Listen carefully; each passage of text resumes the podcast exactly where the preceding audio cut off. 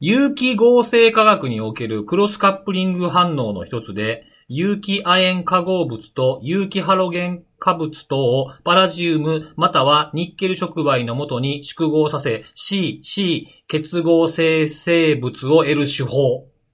とは何でしょいきなり、いきなり何言ってんの？う わかんないですか？全然わかんない。何言ってんの？これね、に日本人がね、2010年にノーベル化学賞を受賞してるんですよ、これで。え、マジで？うん。これの名前がね、ネギシカップリングって言うんですよ。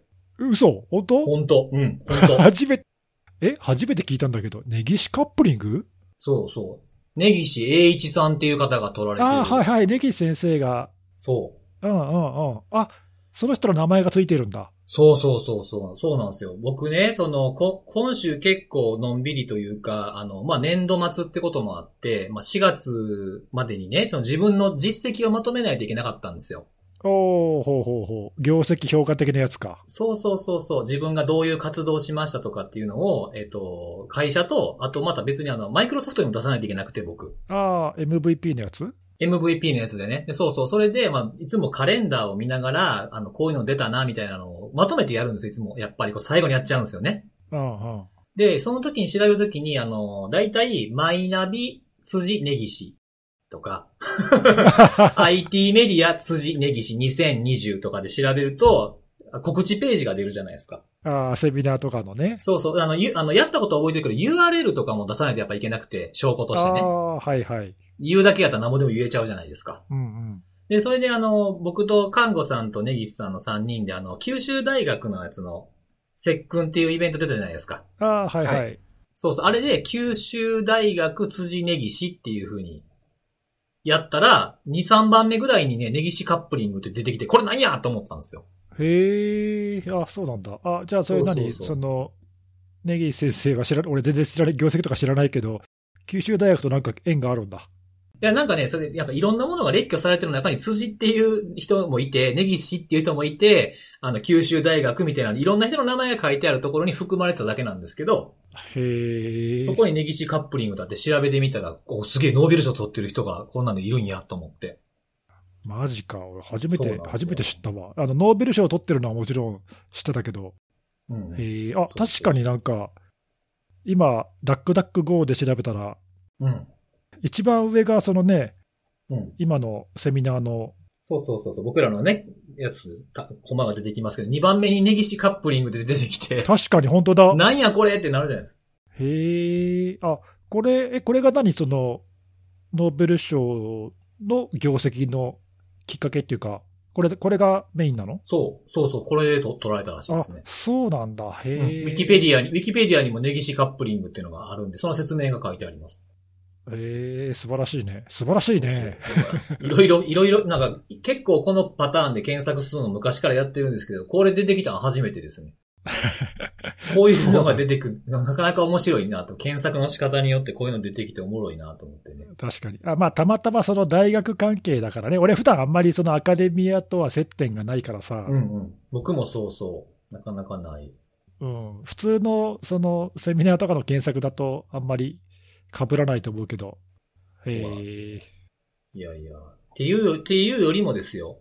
前回、あの、前回の冒頭で話した話の、あの話を選んだ理由っていうのは気づいてくれましたか？二人は。もう、あちょっとねあの、そもそも前回の冒頭に何の雑談したかすら覚えてないんで、どういうことや？確かに。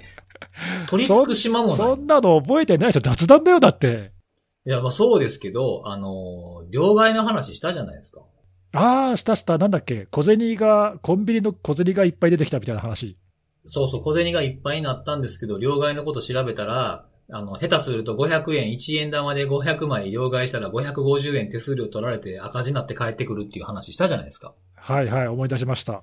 あれは、その現在進行形で Microsoft Exchange Server の話が続いてて、このポッドキャストでも取り上げたから今のタイミングで喋るんやったらエクスチェンジ、両替の話かなと思ってあれにしたんですよ。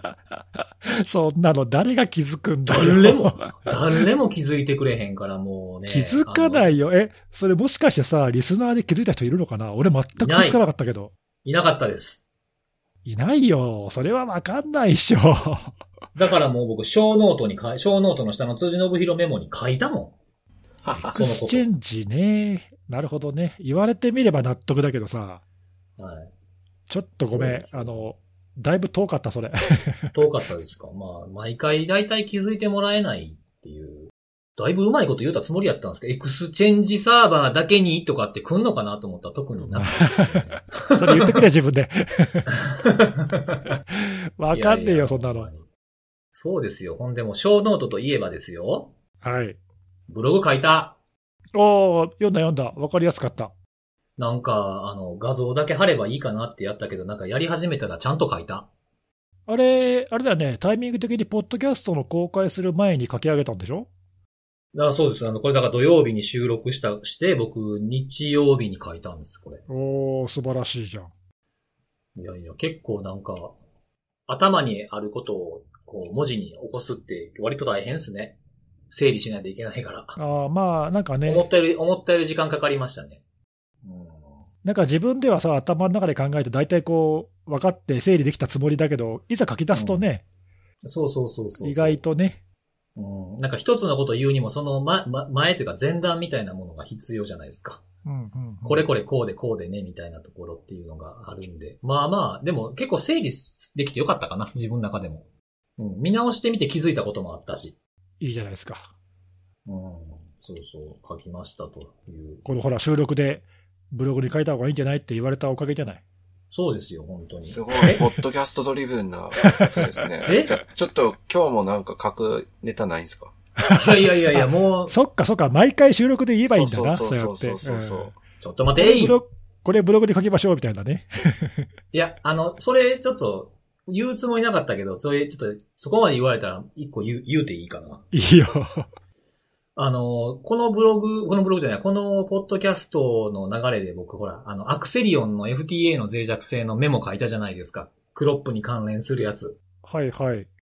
あれ、あの、ちゃんと継続してウォッチっていう風に言われたから、僕、この間3月の26日に更新してるからね、これ。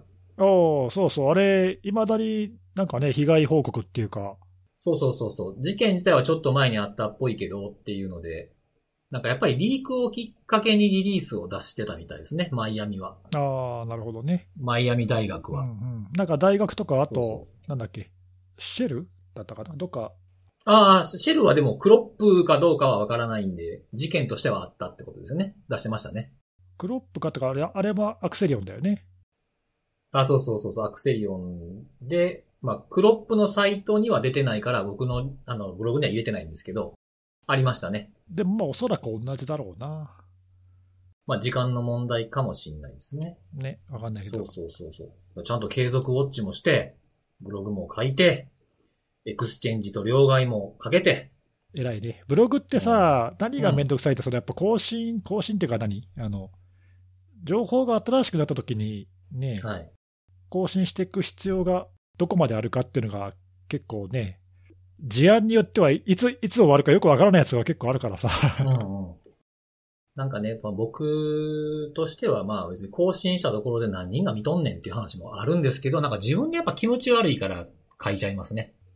あとほら、あの、前に別のところでなんか辻さん言ってた気がするけど、どっち、どっちみちどっかで例えば公園とかさ、後々どっかで、まあ、社内とかわかんないけど、報告するときにそういうまとめがどっかにあった方が自分が助かるっていうか、あ、そうそうそうそうそうそう。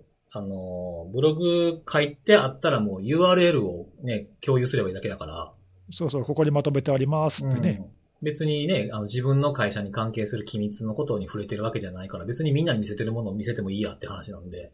まあ自分のためにと思えば別にそうそうそうそうそう。ね、うんいいんじゃないですか。そうなんですよ。はい。といういや、素晴らしい。ことでね、はい。ええお便りがお、来ておりますあ。りがとうありがとうございま。す。はい。あのー前回あのー話の中でアベックっていう言葉が出てきたんですけど、は はもう今更使わないよねっていうね。そうそうそうそう。で、それに関して言及してくれてる方がいて、アベックはね、あの、アベック優勝とかで聞くぐらいかな、みたいな。ああ、スポーツ大会とかで、そうそうそうそうそうそう。男女揃ってアベック優勝とか、なんかそういう時に使うのか。そうなんですよね。確かにこれぐらいですね。なんかおおだからそれ鋭いな。言われて、言われてみれば確かに。だからずっと多分使われ続けている言葉なんですよね、多分これ。あれ、そもそもさ、アベックっていうのはな何何語？あれえ？アベックって。あれ多分、あれなんだ、英語じゃないよな、アベックって。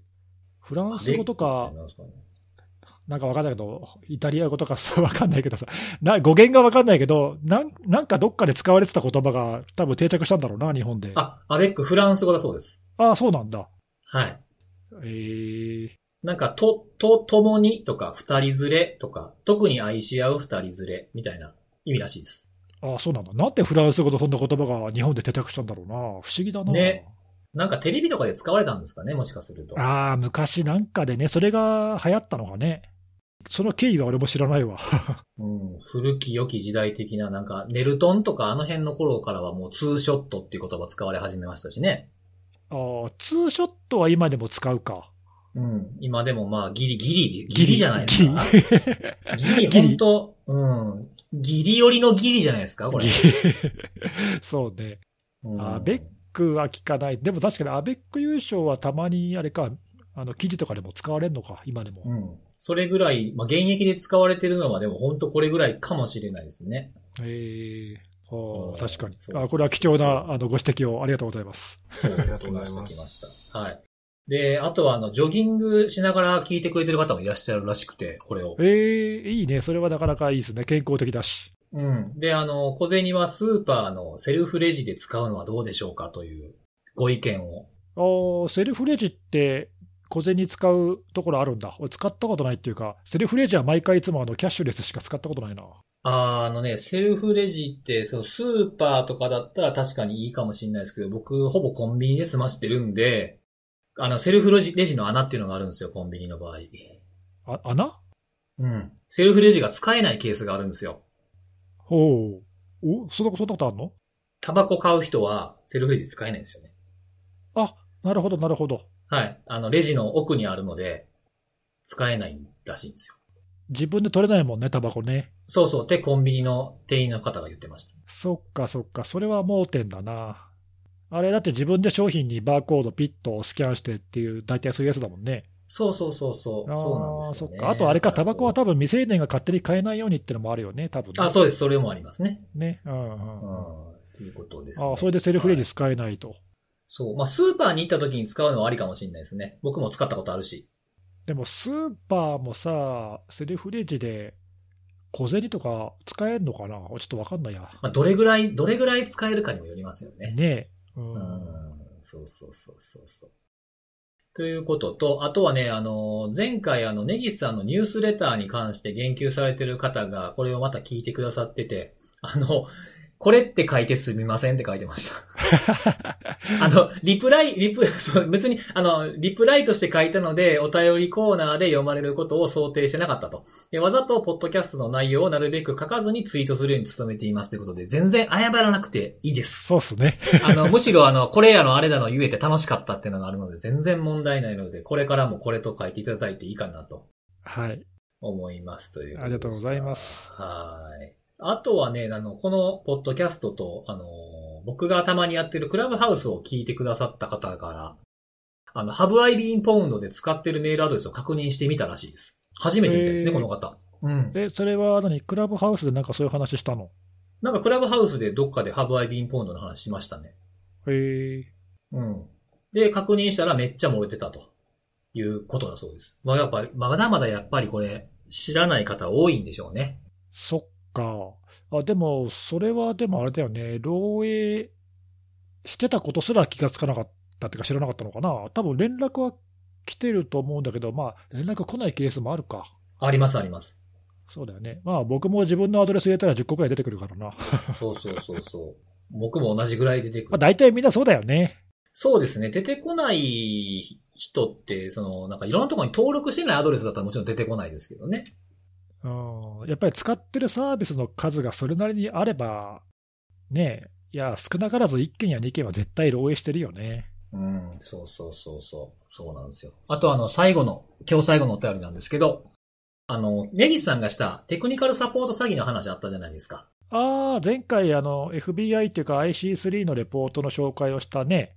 うんうん。なんかテクニカルサポート詐欺、結構件数も多いよってやつね。多いやつですね。で、この方のあの、お父様が、あの、マイクロソフトエッジのアップデート対応用ドライバーが必要で、お金を払ってインストールするという詐欺にあったらしいんですよ。あらららららららら。そう。で、そ、そんなのあるんだ。あるらしいですね。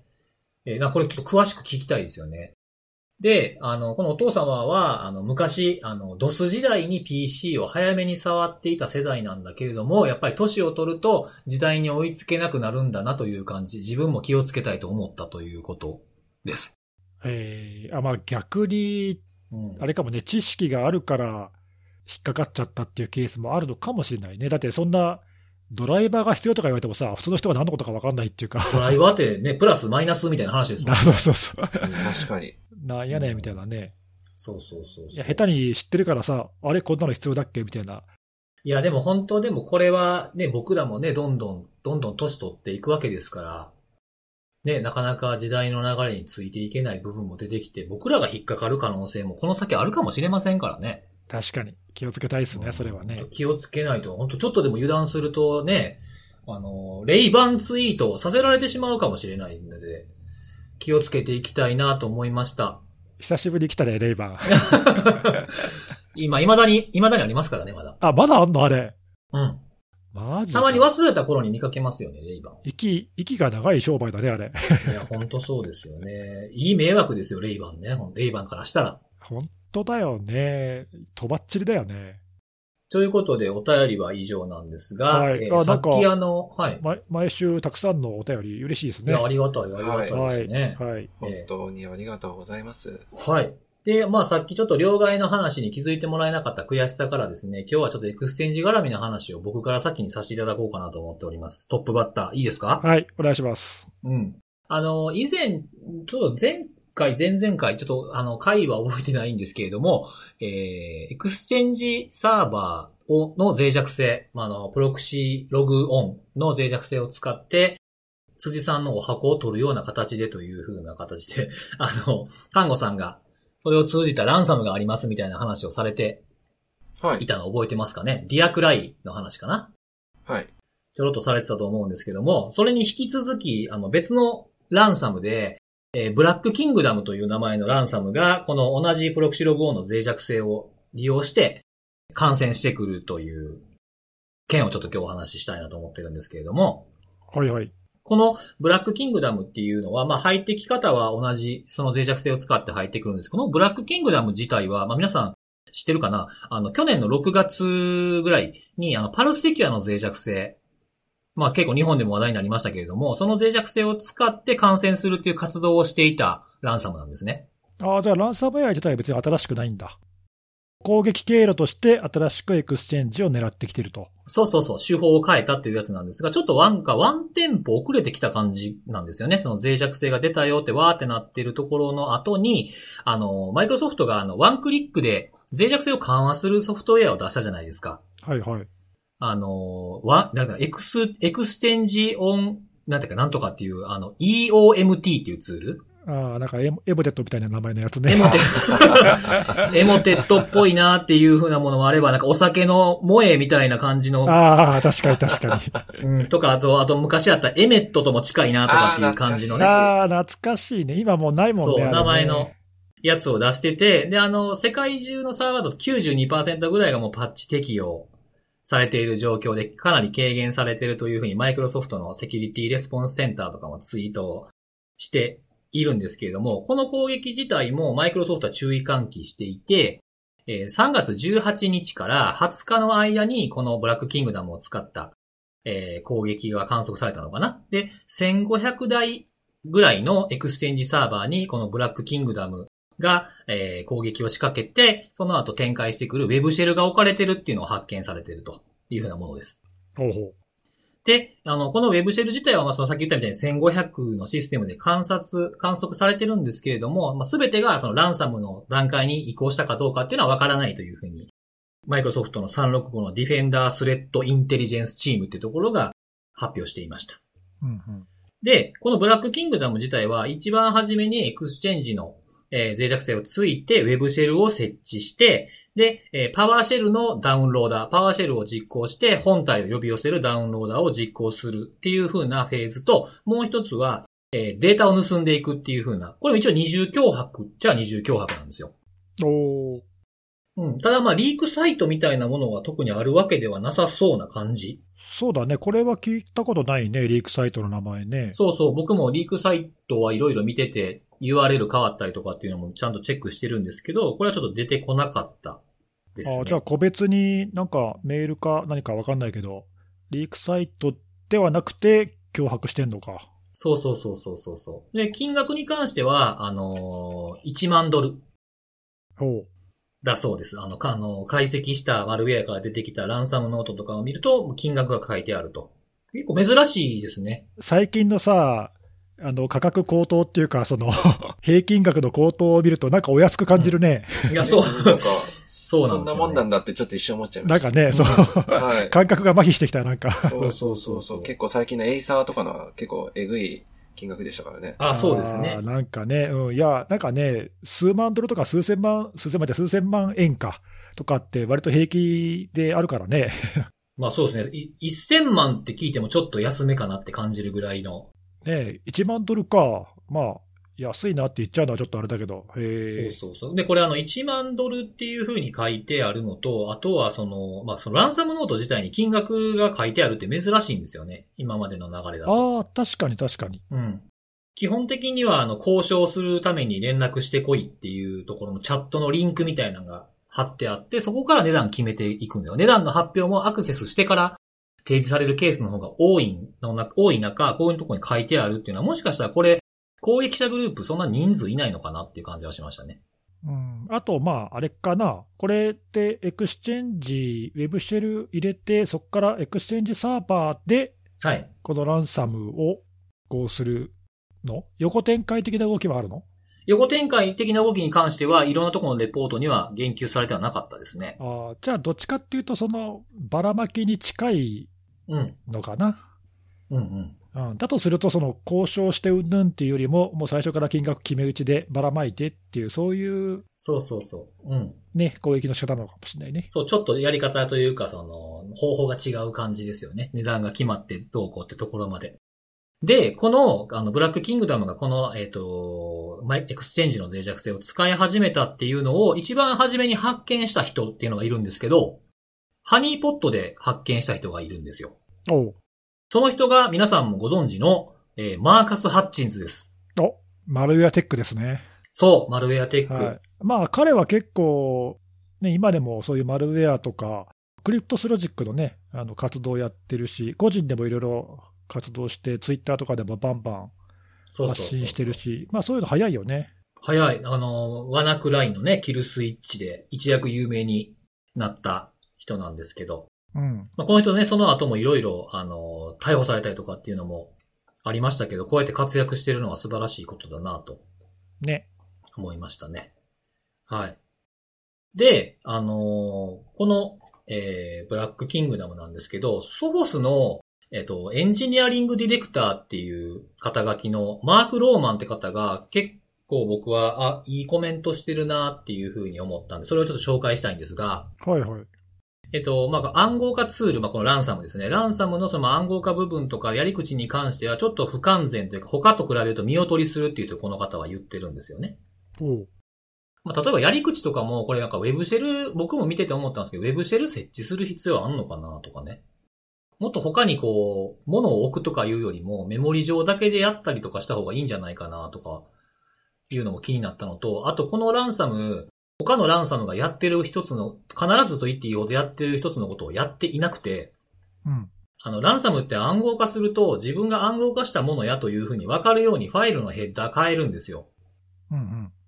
で、二重感染しないように、二重暗号化しないようにやるんですけど、これしてなくて、一回感染させてからもう一回誤って感染させてしよう思うなら二重に暗号化されて戻すの結構大変になってくるんですよね。二重になるから。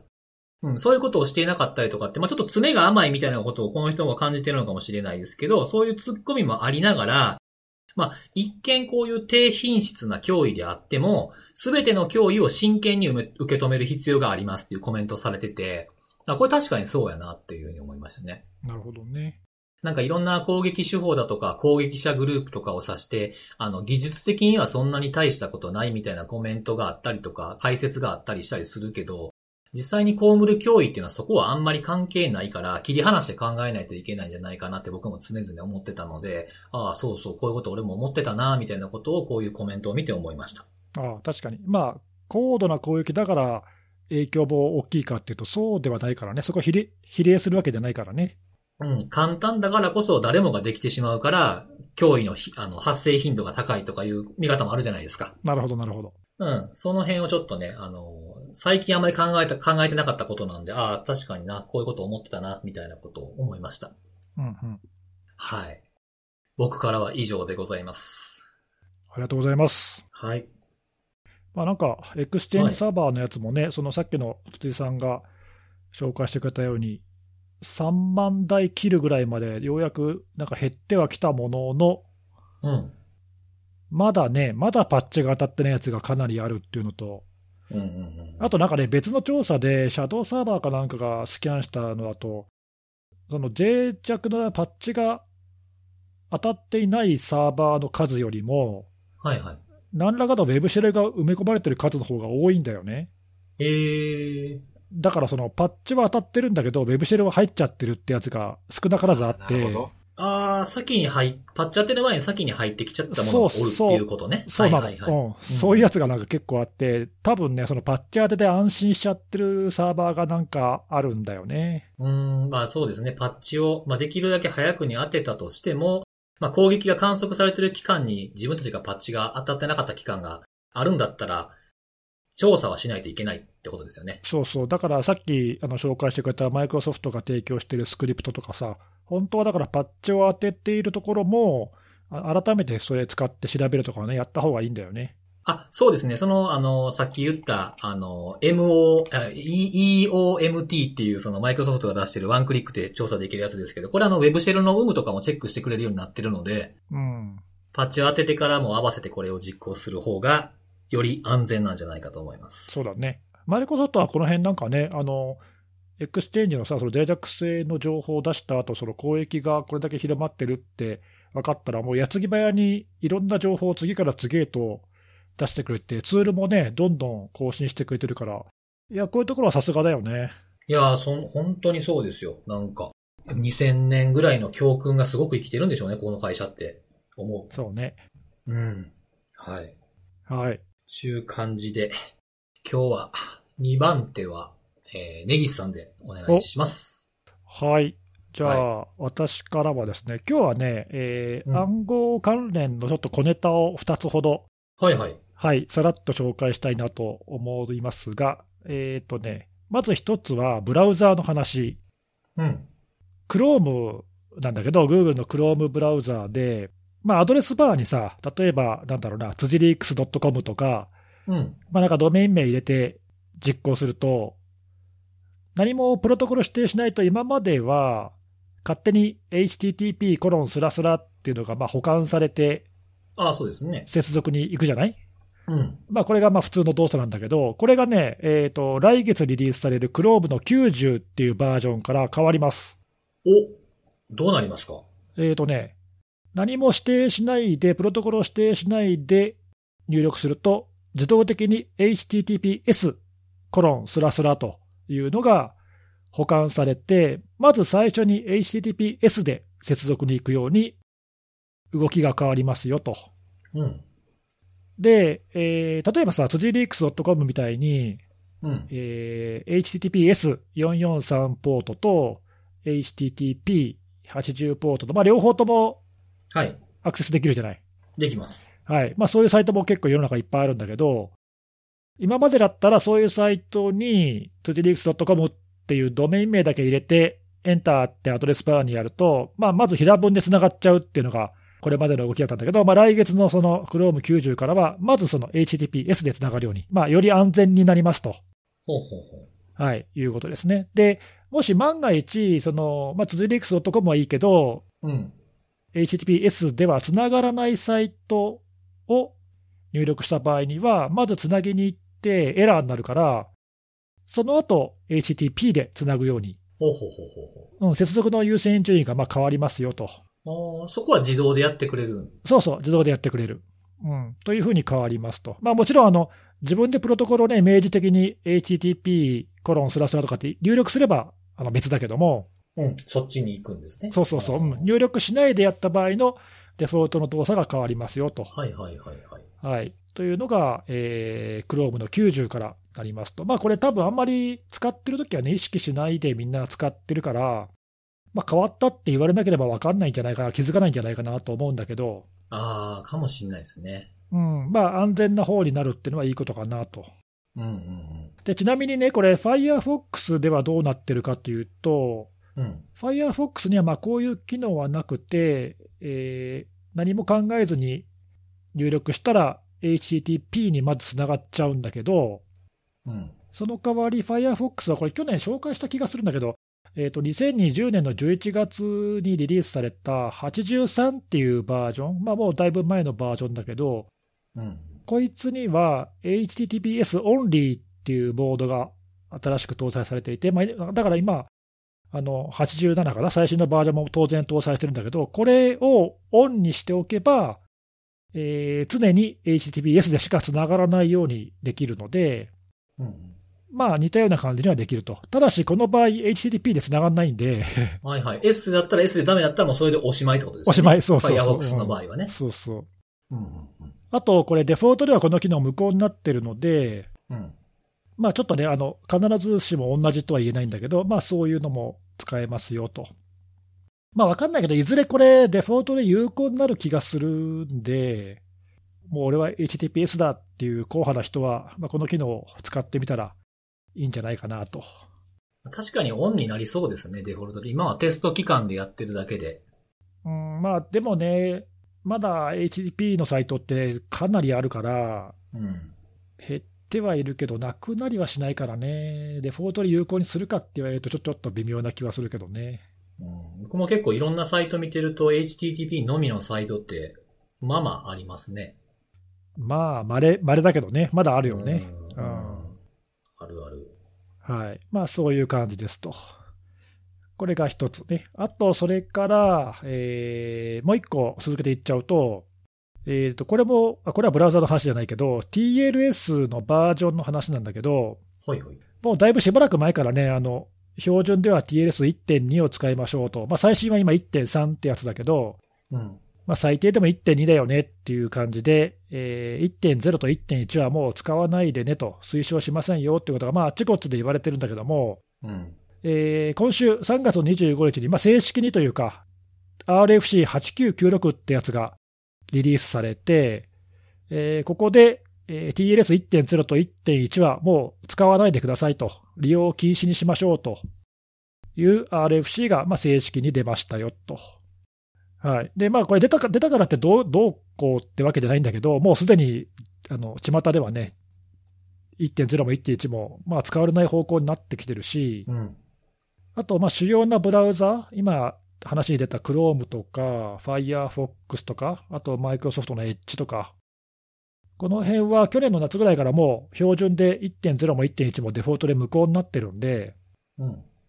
つなごうと思ったらエラーになる、まずエラーが出る動きに変わってるから、うん。まあ、まあまあ、使うことはないんだろうけど、まあでも今でもね、結構その1.2も使えるけど、1.1と1.0も、おまあ一応まだ使えますっていうところは結構残ってて、うん。これはでもね、あの、なくなっていく方向に、まあ、あるかなと。で、まあ、こうしてあの、公式に禁止っていうか、もう使うなって出たんで、まあ、ますますその流れが加速するとは思うんだが、思うんだが、だが、あのこのニュー、うん、このニュースでね、あの商談がレポート、スキャンレポートを出してて、そのレポートを見ると、まだ世界中に3000万ぐらいサイトがうん。TLS1.0 と1.1でつながっちゃうあの1.0と1.1しかないわけじゃなくて、1.2以上もサポートしてるんだけど、うん。1.0と1.1でもつながるってやつ？お介護感を残し続けてるってことですね。そうそうそうそう。ううんまあもう今さ、クライアントで1.0と1.1じゃないと繋がらないクライアントってほぼないと思うんだけど、うん。うん。うん。もう1.2もね、リリースされてから10年以上経ってるから、よほど古いなんかクライアント、それこそガラケーとかさ、なんか昔のうん。なんかクライアントじゃないと、1.0、1.1がないと困るっていうのはないと思うんだけど、まあでもいまだに結構サーバー側ではまだサポートしてるっていうのが多いんだなと。で、国別で見ても日本も中で百何十万って結構残ってるから、うん。うん。まあまだまだ、まだまだ残ってるねという状況はある。それは、現役のサーバーなんですかね？いや、わかんないよね。そのままね放置されてるっていうか、うん、そうそうメンテナンスされてないやつとかも結構あるんじゃないかな。うん。そうなんですよね。なんかあの、ちょっと前に、こう、急にうちの母親が、もう、ガラケーはもうあかんって言い出したんですよ。おうどうしたどうしたって思ったら、あの、アマゾンがもう使えなくなると。その証明書の関係で、バージョンの関係で。ああ、なるほど。ガラケーだと使えないんだ。そう、使えなくなっちゃうタイミングがあったから、スマホをしょうがなく考え始めたと。へえ。いうところがあるんで、その通販とかのサイトとかってまあそういう HTTPS って当たり前じゃないですか、もそうだね。う。うん、そのタイミングで乗り換えた人も結構多いと思うんですよね。確かに。で、未だに乗り換えてない人はもうメールメインとかですよね、電話とか。ああ、そうかも、そうかも。うん。まあ、あの、主要なサイトは、多分そのセキュリティにね、結構敏感っていうか、はい。あの、なんで、1.0と1.1はもう、しばらく前からもう禁止っていうか、サポートしてないサイトが多いし、うん。巷で使われているその SSL の推奨設定とかでも1.2以上推奨うんうん。日本だとね、IPA が出してる TLS の暗号設定ガイドラインも1.2以上推奨になってるし、うん。あとそのそういう設定をスキャンしてくれるサイトとかで調べても、1.0とか1.1をサポートしたら、それだけでだいぶグレード下がるから、うん。それなりにね、あの気をつけてるところはもうサポートしてないと思うんだけど、まあ、今、辻さんが言ったみたいな、その放置してるとか、うんうん。あるいはまあなんか互換性をどうしても重視して、ね、なんか古いクライアントをサポートしなければいけないような何か理由があるところは、まあそれなりにまだ残ってんだろうな。はい。まあでも、ははいい。まあそういう感じで、まあいよいいよいよ、いよいよなくなる方向に来ているかなと。まあこれがどれくらいあの加速つけてなくなるのかわかんないけどね。うんはい。しぶとく残るかもしれないけど。残り続けそうですよね。なんとなくねしてなかったら常にずっとそのままでしょうし、電源切られるまではそれまででしょうからね。ずーっと。はい。ああ、わかりました。はい。まあそういう感じで、はい。二つほど紹介しました。はい、ありがとうございます。はーいということで、最後の鳥は、はい。看護さん、いけますか？はい。行きましょうか。はい、行きましょはい。私はですね、まあ、あの、ここで紹介するほどのものでもなく、いやいやいやいや、紹う。介しようよ。いやいやいやいやはい。まあ、あの、騒ぎになったっていう話なんですけど、騒ぎはいまあ、はい。アンドロイドで、今週の3月23日だったかな。えっ、と、まあ、日本時間で7時半頃から、まあ、あの、アプリが使えなくなるっていう障害がうん。起きまして、あーなんかツイッターとかで結構話題になってたよね。俺、アンドロイド使ってないから全然実感ないっていうかさ。はい、わか私んなかったけども普段使いは iPhone がメインなんで、あの、あんまり、まあそういう意味では直接的な影響は、今回は受けてはいなかったんですけど、まあそうだ、よね。あれ、この3人だと辻さんだけかアンドロイド使ってんの？アンドロイドも iPhone も使ってますよ。辻さんは影響受けたの？全く、そうそう、それ知りたい。全然気づかなかったです。ほんまに使ってるんか、お前。いやいやいや、めちゃめちゃ使ってる。僕だってアンド、アンドロイド、アンドロイド3台と iPhone1 台使ってるよ。ええ本当に？多い多いのに。うんえでもなんか普通にウェブ見るときってほら、外出かけてないから、ああ、そっか。普通にパソコンで見てるから、全く、え、そんなことあったん？ってニュースの、あの、ヘッドラインとかにも出てくるぐらいやったけど、へーって。ああ、そんな感じか。全然使えなかったことないですね。平和だ、平和だな。平和だったんですね、随それ、それよりもあの、ス、スイ、スイカチャージしようと思ったらメンテナンスでチャージできへんかったっていうのああ、それも、それも結構困ってる人いましたね。それめっちゃ食らって、その後アプリ入れ直すまで通信できひんようになってた。っていうのに困ったぐらいです、僕。最近。そっか。うん。ごめんごめん、話の腰折っちゃったけど。はい、それいやでいやいや。で、やっぱり困ってる人が、まあ相当数今回、まあ今後障害の影響を受けておられたと思うんですけど、まあ結構、まあ考えるべきポイントってあったかなと思ってまして、うんほはい。まああの、すごい、今回、まあ障害起きた原因が、あの、Android OS に、まあ内包っていうとちょっと別意味が違うかもしれないんですけど、あの、WebView っていうコンポーネントですよね。あの、アプリの中で、えっと、HTML とか、まあ、ブラウザーみたいな形で、その表示をする、そういうコンポーネントに起因した、まあ、問題だったので、まあ、おそらくそれを使っているようなアプリが、あの、今回の、えー障害の影響を、まあ、結構受けたのかな、というところで、まあ、あの、Yahoo であったりとか、確か LINE とかもですかね。あの、他のゲームアプリとかも、まあ、かなりの数が、まあ、影響を受けてですね、まあ、いろんな方が多分困ったと思うんですけど、これ、根が深いなと思ったのが、あのー多分め、めちゃくちゃ影響範囲広い問題にもかかわらず、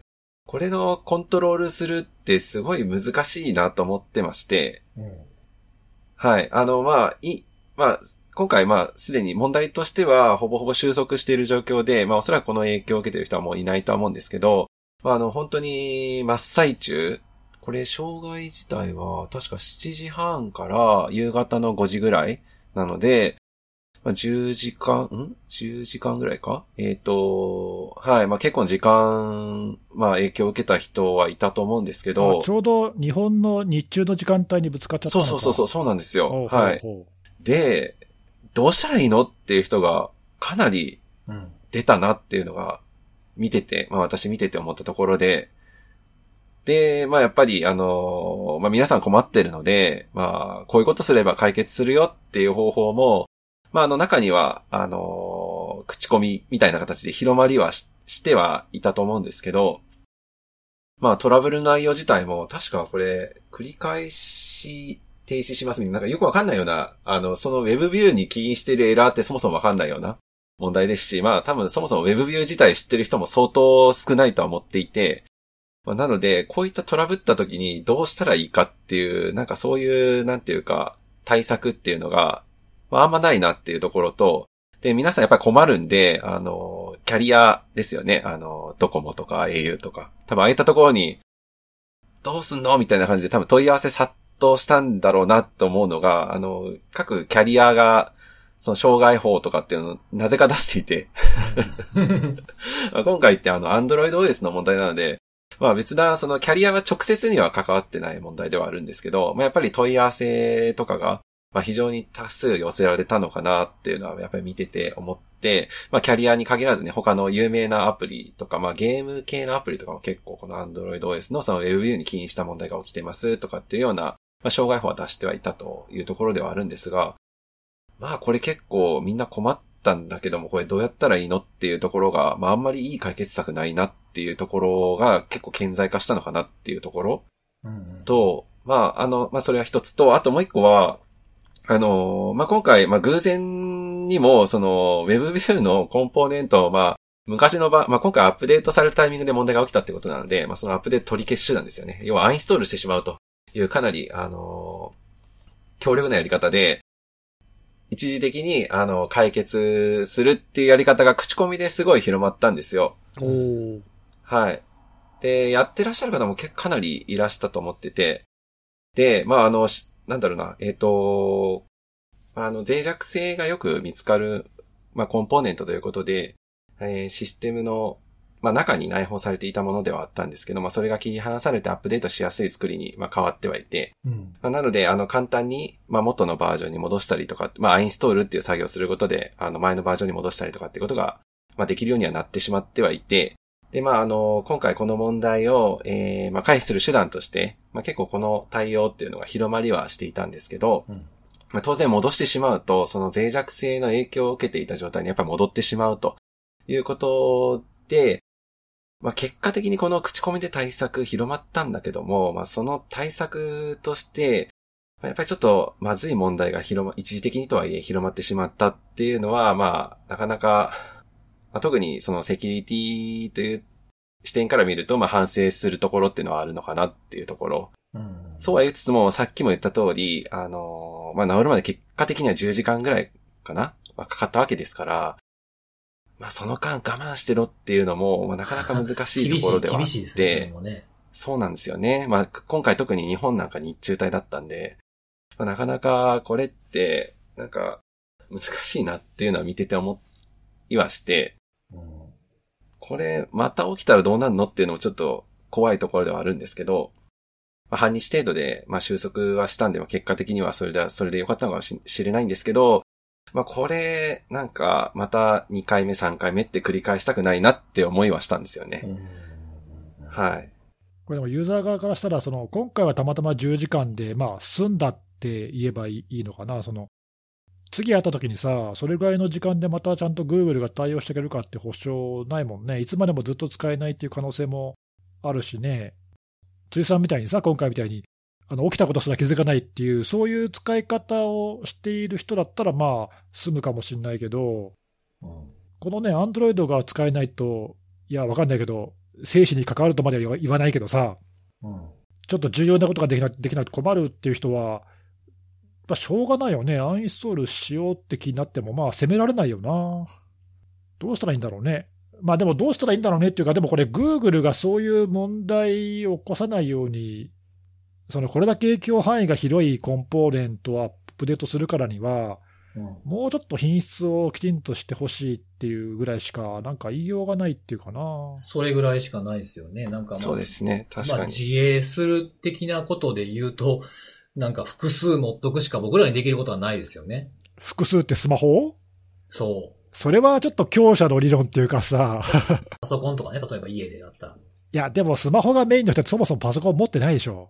かな今多いって聞きますもんね。スマホは使えるけどパソコン使ったことない新卒がいるとかって聞いたりもしますもんね。あとほら、あの、高齢者とかもさ、さすがに最近はガラケーじゃなくてスマホを使ってるっていう人でも、パソコンまでは使ってないとかさ、いるんじゃない？やっぱりそういう人。あそうね、確かに。うん、いやだからなんかちょっとね、これ、ユーザー側で、その看護さんが言ってたけど、ユーザー側でなんとかその自衛するっていうか、安全にできる対策がちょっと取りようがないってのは問題だよな。他にはないの？その、アンインストール以外では。アンインストール以外だと、やっぱり今回は多分手段なかったんじゃないですかね。その、回避する手段っていう意味では。あじゃあ、アンインストールして、えー、ちょっとリスクはあるけど、使えるようにするか、使えないまま Google が直してくれるのをじっと我慢するかの2択？まあ、多分その2つ。あとあれかな、なんかアプリによって、アプリっていうかその製品によってなんかその無効化みたいな対策も。ああ、なるほど。なんかその一概にそのアプリのアンインストールが全部に適用できるかって言われると結構その環境ごとによってできたりできなかったりもあるらしくて、そもそもそういうアンインストールができなかったみたいなのもあったりして、まあ、なんでそれが、あのーなんだ、必ずしもそれで全員が対策できたわけでもなくて、なんか他の手段ではなんか、アプリの、アプリというかその他の、えー、まあ、Chrome のアプリの、えー、まあ、無効化であるとか、なんかいろいろその手段っていうのが、まあ、口コミで広まってる感じだったんで。なるほどね。はい。まあ、カオスですよね、本当にそうなってくると。うん、まあでもあれか、俺さっきその Google が何とかするしかないって言ったけど、まあでもな、例えばマイクロソフトも Windows とかでね、あの毎月パッチ出してるけど、まあまあの頻度でトラブルが発生したりとかするしね、あれだけの大きな会社がこう最新の注意を払って、ね、品質多分保証とかチェックをあんだけやってるにもかかわらず、どうしてもそういうバグが残っちゃうっていうのは、まあしょうがないからね。はい。まあ、なんで、トラブった時に、その周知する仕組みは欲しいなとは思いましたね。ああ、今回のって例えば、あの、何、ユーザーはどうやって知ることができたわけ？どうやって知ったんだろうやっぱりツイッターのトレンドとか？ああ、それは、うん、だからそれ知らない人は本当にアプリアインストールしまくってるとか平気であったんで。なんかグーグルからの公式のさ、その修正しましたってのは見たんだけど。はい。私それ以外見てないんですよ、逆に言うと。ああ、そっか。じゃあ。もしかしたら出てるのかもしれないですけど、まあ、けど、私知らないってことは多分広まってないんだと思うんですよね。出てたとしても仮に。そうだよね。看護さんが知らないってことはないんだろうな、多分な。ピオコン、ピオコンに引っかかってないってことですもんね。いやいやいやいや。あでもそれじゃあ、一般のユーザーの人が知るすべはないっていうかね、その本当に口コミとか、怪しげな情報とかでも頼るしかないっていうことだよね。そうですよね。あそれは確かに良くないね、うん、何かあった時に公式の情報がちゃんとすぐに見れるかどうかっていうのは大事だもんね。うんなんでちょっとその辺は、まあ、もう一回ある、ないに越したことはないんですけど、まあさっきも言った通り、まあ怒られないなんて誰も断言できないんで、まあこんなトラブらないようにはちょっと、なんか、まあまずは Google 側にできる範囲での改善っていうのはやってほしいなとは思うんですけどね。そうだね。はい。いや、なんかこういう、そのね、OS のコアなっていうか、いろんなアプリが使っている機能で不具合が発生すると、まあまあちょっと炎上、炎上っていうか、大変なことになるね。そうですね、本当に。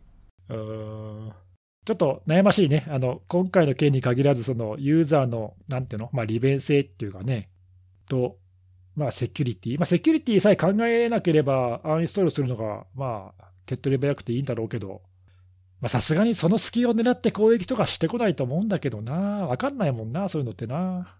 まあ大丈夫とは言い切れないですよね。まあなさそうやけどぐらいまでしか言えないですよね、そんなことはね。うん。いや、ほら、どっちも言いたくないじゃん。どっちも言いたくないちょっと、あの、言い方が良くない卑怯だけどさ、セキュリティがね、リスクがあるから危ないから、アンインストールは絶対いかんとも言えないでしょ？言えない。うん。ね言っちゃいけないし、かといって安易にアンインストールを進めるってのも言えないじゃん。どっちも言いたくないよね。これ、だからこの二択ってのはちょっと良くないよな。はい。いや、根が深いですよ。なあなるほど。どね。ああ、なるほど、なるほど。意外とその、そっか、単純そうなその障害っていうか不具合に見えて、根が深いと。はい。おー目のつくところはさすが違いますね。なるほどね。あ、そうですか。そうか、いや、だから俺なんか、閉障害があったんだ、ふーんぐらいに思ってたわ。まあ、レイさんはね、直接影響を受けてないからですよ、きっと。僕なんかもっとひどくて、そんな障害起きてたんやっていう。本当だよ、本当だよ。反省しろ、反省。いやいやいや、そんなことばっかり見てられへんからね、他のこともしてたからね。まあね、まあね。うん。いや、結構なんか障害起きてたみたいな、後から知ること結構多いんですよね。なんか障害系は特に僕。まあね、本当に自分が直接影響を受けてなかったらそうですよね。うんこの間もさ、あの、はいなんか、なんだっけ、Facebook とか、インスタグラムとかなんか使えなかったんだよね、なんかね、WhatsApp とか。はい、落ちて、お繋がらなくなってましたね。ね、俺全く経験しなかったんだけどさ。うん。僕なんかあの、なんだっけ、なんかあの、落ちてるサイトまとめてるっていうか、その口コミとかを入れるサイトあるじゃないですか。ああ、なんだっけ、ダウンディテクター？ダウンディテクター。うん。ダウンディテクター、落ちてるっぽいみたいなことを、あの、知人からメッセージもらって、ダウンディテクター見て、あ、そうなんやと思って、アクセスしたら普通に見えたっていうね。また乗り遅れたんかなっていう感じのまあ、。そういうもんだよね。うん。だって僕はあのーあれですもん。あの、ちょっと前にソフトバンクの通信ができなくなった時あったじゃないですか。ああ、あったあった。うん。結構あれも広範囲にあったよね。で、しかも長かったですよね、あれ結構ね。8時間とかそんなだったような気がするんですけど、その時も気づかなかったんですよ。ソフトバンクユーザーなのに。ソフトバンクの携帯も持ってんのに、全く気づかなかったんですよ。その時は外に出かけ、出かけてるような時期だったんで、コロナとか全然前でしたから、外で使うんだったらその時はアンドロイドだったんですよね、メインが。おおだから全然気づかなかったですね。ちょっとね、気づくようにしないとな、これ僕もな。乗り遅れてるからな、いつもな。反省を、反省をします。はい。ということで、今日は以上ですかね、3人とも。はい。はい。ということで、えー、今日はおすすめのあれなんですけれども、お、今週もあるんですね。うん、何にしようかなとかと思って、えー、ちょっと今日も音楽を、ちょっとおいいですね。あ、前回映画でしたか。映画でしたね。今日は音楽を。あのーまあ、ご存知の方も結構長くいる方々なんで、あれ知ってる方も多いかもしれないですけども、あのデフテックっていう二人組。おおうん。あ、もう結構彼らも長いよね、多分ね。もう15、6年とかじゃないですかね。ほうほうほう。メジャーデビューしてから経った。うん。それの、まあ、もう、まあ、デフテックといえばという曲なんで、超超超ベタなんですけども、マイウェイっていう曲ほうほうほですね。はい。ぜひ聴いていただきたい曲なんですけど、すごいこう、まあ、応援、まあ、半分英語、半分日本語なんですよね。あの、MC が二人いるパターンで、まあ、ラップというか、そういうラップ調の歌なんですけれども、えーまあ、応援系のソングではあるんですが、あの、こう、ゴリゴリこう、やれやれっていう感じというよりは、ちょっと肩をポンと叩いてくれる、背中をちょっと押してくれるような感じの、えー寄り添ってくれるような感じの歌詞というか曲なんですけれども、すごくいいですね。これ僕昔、いくつだか25、6だったと思うんですけど、初めて聴いた瞬間にもその日に僕 CD 買いに行ったの覚えてますね。う。えデフテックのマイウェイを。うん、でもすごく歌が上手いというか、ハモリも綺麗し、なんかこう、ラップ調のやつってどちらかというとメッセージ性が強いのが多いんですけど、あの、本当に歌もしっかり上手くて、なんか機械のようなぐらい正確に歌うなっていう感じのやつですね。前に紹介したあの、えっ、と、ファーストテイクってあったじゃないですか。ザ・ファーストテイク。うん、うん。はい。あれでも聞けるんですけど、えっ、と、当時僕が初めて聞いた時よりも格段にさらに上手くなってる。うんうんうん。うん。なんかこう、ほんと鳥肌が立つぐらい綺麗な歌声なんで、ぜひ聴いていただきたいなと。ファーストテイクで聴けば、あの、買わなくても聴くことができるので、まあそれをきっかけに他の曲もいい曲がたくさんあるんで、聴いていただければいいなと思って今日は紹介しました。おうあでもあれだね、今、辻さんが言ってた、その、どっかでさ、その、例えば街中でとか、うんうん。ラジオでとか、前はなんだろう、わかんないけど、何、お店、お店でとか、なんか、なんかどっかで聞いて、あ、この曲いいなと思って、こう、調べて、CD 買うみたいな、そういう、こう、行動パターンって昔はあったじゃない。あ、そうですね。今の人たちはどうなんだろうね、その辺って。ほら、何？その、例えばまあ、アマゾンもそうだし、まあ、アップルとか、Spotify とか、あと LINE もやってるし、なんかありとあらゆるところでさ、うん。そのサブスクっていうか、聞き放題系のサービスとかがあありふれてるじゃない。今ね。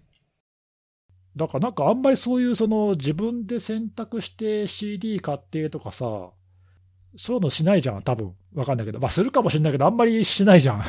そうですね。ね、なんか、若干ほら、こう、ありがたみがっていうか、まあ、そんなことないのかな、なんか自分で CD、こうさ、お小遣いから CD 買ってうん。聞くと、なんかすごい嬉しいけど、なんかそういう感覚って今はあんまないのかもしれないなと、ちょっと今聞いてて思ったんだけど。ああ、確かにそうかもしれないですね。なんか自分で探し出してみたいな楽しみっていうのは今は昔よりかはもしかすると少ないかもしれないですね。ねあとほら、あのちょっと古すぎるけど、昔はさ、ラジオの曲をそのテープに取ってとかさ。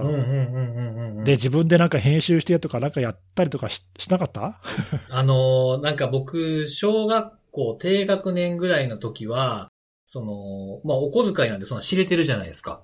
ねえ、うんうん。だから CD っていうかレコードとか CD を買うとかっていうのは無理なので、アニメの曲とかでよかったら、そのアニメの放送日にテレビの前にスタンバイして、家族全員に静かにしてくれっていう風に言って、ラジカセで録音するみたいな んかけなげ、けなげだなな。。やってた、やってた。し指摘、指摘利用の複製してましたよ、それは。そうだよね。いや、でも、うんそうでもしないと、なんかね、お気に入りの曲が聴けないっていうか、そあったもんね。まあ、今はそういうのはあんまりないけど、まあ、恵まれてるっていうか、いいことだけどね。オンデマンドで聴きたい時に聴けるし、うんまあ、う。ね。うん。なんかそういう、そういうのが好きなので、あの、僕、あの、音楽の、その、サブスクは一切やってないんですよ。あ、そうなんだ、逆に。へーあの、自分で明示的にね、アマゾンとかだったらちょっと入っちゃうじゃないですか。はいはいはい。アマ、アマプラ入ってると、一部聞けたりするっていうのがありますけど、それ、それよりも先に何でも聞けるみたいなやつは、僕、アップルも入ってないし、あの、全部あの、i、iTunes ストアで買う。あ、一曲100円とかで買う、買うってやつか。そうそう。まあ、基本的にはでもいいなと思った人の曲があったら、その曲の入ってるアルバムを絶対買うようにしてますね。一曲だけ買うってことは基本的にはしないですね。ああ、確かに。俺もそれはないな。アルバムごと買っちゃうな。うん。なんかあの、ちょっとこのアルバムに違うバージョンがとかやったら一曲だけ買うときでもたまにありますけど、基本アルバム買いするタイプですね。おおうんー。多分そこら辺も考え方もだいぶ変わってんだろうね。うん。なんかね、そう、YouTube とかでいろんな曲探して気に入ったやつがあったら買うっていう、なんかやってることは昔と変わらないかもしれないですね。いろんなテレビ番組で紹介された曲とかを聞いて、そこからいいなと思ったやつを自分で探す、探すとか買うっていうことをするっていうスタイルは変わってないかな。経路は変わってるけど。なるほどね。うん。面白いね、その辺ってね。そうそういうのってだいぶ。そうなんですよね。でもなんか、あの、会社の、会社の携帯だと買えない曲があるっていうのは最近わかりまして。あは？どういうこと？ん？どういうことですか？iTunes、iTunes で曲を聴いてたんですよね、僕もともと。うん。で、その、会社携帯で音楽聴くときもあるから、やろうと思ってて、買おうと思ったら、特定のジャンル買えないんですよ。あ、え、そんな制限かける？そういう制限があるみたいで、あの、そうそう。例えば、その、僕もこの、あの、あれ、これで紹介しようかなと思って紹介してないアーティストで、まあ、超ベタなんですけど、エミネムっているんですけど、あはいはい。うん、まあ、かっこいい曲いっぱいあったりするんで紹介したいなと思ってて、あの、買い直そうと思って、CD で持ってたんですけど、あの、iTunes ストアでも買おうと思ってやろうと思ったら制限されて買えない。ヒップホ、ヒップホップ系は基本的に買えないですね。そういう制限をかか、かけてるんでしょうね。まあなんか結構 NG ワードそのまま使ってるような歌とかいっぱいあるもんね。あ、そうそうそうそう、ちょっとあの、F ワード的なやつとかが平気平気で出てくるので、そういう、まあ結構攻撃的なとか、その反社会的なね、コメントとかもやっぱ中には入ったりするのが多いから、そういうのはダメで、あまあそこがいいいいとこだもんね。どっちかっていうとね。